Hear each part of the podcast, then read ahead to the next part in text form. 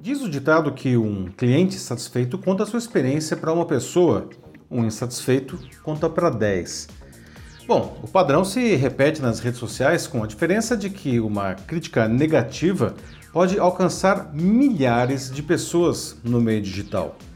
Agora, essa prática tão antiga quanto a própria relação entre empresas e consumidores ganha uma nova roupagem com o fenômeno dos desinfluenciadores.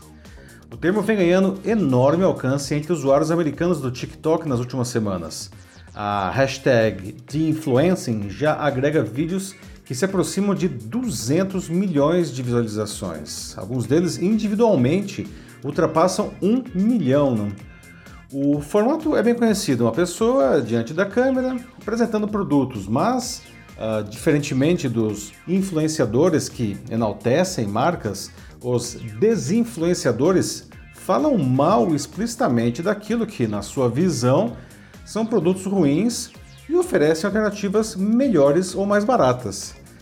A prática é controversa. Não? Enquanto alguns gostam dela e a veem como um serviço ao público, outros entendem que não passa de uma maneira de se ganhar audiência nas plataformas digitais. O problema é que, em qualquer cenário, a prática pode, a médio prazo, matar a reputação do próprio desinfluenciador. Eu sou Paulo Silvestre, consultor de mídia, cultura e transformação digital, e essa é mais uma pílula de cultura digital para começarmos bem a semana, disponível em vídeo e em podcast.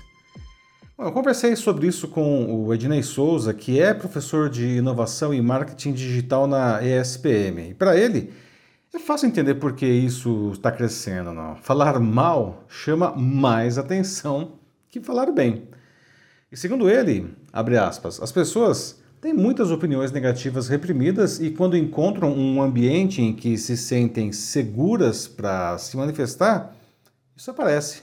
Fecha aspas.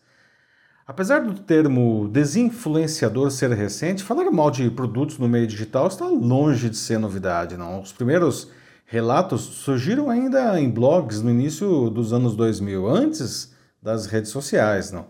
Mas ganhou muita força há uns 15 anos, não, com o Twitter, justamente, não, quando os consumidores começaram a, a citar empresas em postagens com a hashtag fail, que é falha em inglês, não. No Brasil, o fenômeno, esse fenômeno novo, não, ele também pode ser encontrado no TikTok, mas ainda de uma maneira muito tímida, não pegou aqui ainda, tá? Acredite-se que o surgimento desses novos desinfluenciadores esteja associado, pelo menos em parte, à retração econômica vivida nos Estados Unidos aí pós-pandemia. Né? Com menos dinheiro no bolso, as pessoas começam a questionar o valor do que compram. E ainda um fator ligado à retração no mercado publicitário. Muitos influenciadores passaram a ficar de fora de campanhas, além de deixar de receber produtos para promoção. E com isso sentiram-se livres, não, para expressar as suas opiniões negativas, alguns aí, não, talvez motivados por uma certa vingança contra as marcas. Naturalmente existem aquelas pessoas que querem compartilhar suas experiências ruins com produtos para que outros não passem pelo mesmo. Não? Ainda assim, Qualquer que seja a motivação, desinfluenciar não, se tornou um ótimo negócio graças à política do TikTok de remunerar seus maiores criadores de conteúdo. Alguns deles relatam ganhar até 10 mil dólares da plataforma em um mês. Bom, nós temos uma necessidade natural de expressar as nossas opiniões. Graças a isso, as redes sociais passaram de plataformas simplórias de encontrar amigos para o maior fenômeno de comunicação da história para o bem e para o mal. Mas vejam só, não, apesar de se encontrar de tudo nelas, não, muita gente não se sente seguro para fazer críticas online a empresas ou produtos. E por isso, ah, quando um influenciador fala mal de algo em linha com o descontentamento das pessoas, elas se sentem livres para se expressar. Segundo o Ednei, quando elas encontram um desinfluenciador que ecoa o que gostariam de ter dito, aproveitam para endossar aquilo, para comentar, para curtir, às vezes compartilhar com um amigo. Né? E para as empresas, naturalmente, o fenômeno desagrada, não? Qualquer comentário negativo é ruim. Quando atinge tais magnitudes, pode impactar nas vendas. Em casos extremos, pode até desaguar em uma crise de imagem, que, aliás, não precisa ser rapidamente contida na enorme velocidade das redes sociais. E por isso as empresas, inclusive, possuem equipes hoje dedicadas a monitorar como suas marcas estão sendo citadas nas redes os desinfluenciadores não é, precisam tomar cuidado com a prática, né? apesar dos eventuais ganhos financeiros e disposição pontuais, isso pode trazer prejuízos duradouros e até lhes fechar portas, porque, veja, uh, acabamos nos tornando conhecidos pelas ideias que a gente expõe nas redes sociais. E os seus algoritmos têm uma incrível capacidade de juntar pessoas com ideias e comportamentos semelhantes.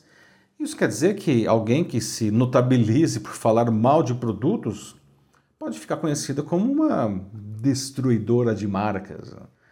Além disso, cada vez mais terá pessoas assim à sua volta. Essas pessoas não compram. Não? Isso quer dizer que todo mundo tem que ser positivo o tempo todo, não que ninguém possa criticar nada? Não, claro que não, né? Mas para o Ednei, a pessoa fazer disso a sua assinatura, não ficar falando mal o tempo inteiro, não, ah, vai impedir que essa pessoa transforme a sua presença nas redes em uma oportunidade de negócios. E isso acontece porque uma pessoa pode se tornar realmente muito conhecida por sempre falar mal de produtos. Por mais que faça isso com a intenção de ajudar outros usuários, empresas não gostam de contratar profissionais assim para iniciativas de marketing, não? como palestras, muito menos campanhas. Né? Até mesmo para vagas de trabalho, um comportamento assim pode atrapalhar. Bem, como tudo na vida, não são escolhas que fazemos e elas podem nos trazer benefícios ou prejuízos, não?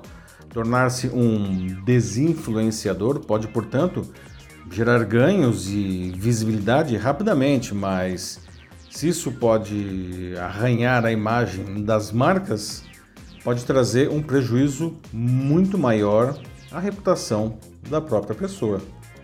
Cada um deve escolher se vale a pena seguir por esse caminho. É isso aí, meus amigos.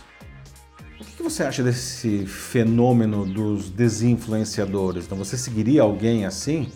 Mais que isso, você contrataria alguém assim? E como que a gente pode criar uma boa reputação no meio digital? Se quiser debater sobre isso na sua empresa ou instituição, mande uma mensagem aqui para mim que vai ser um prazer conversar com vocês. Eu sou Paulo Silvestre, consultor de mídia, cultura e transformação digital.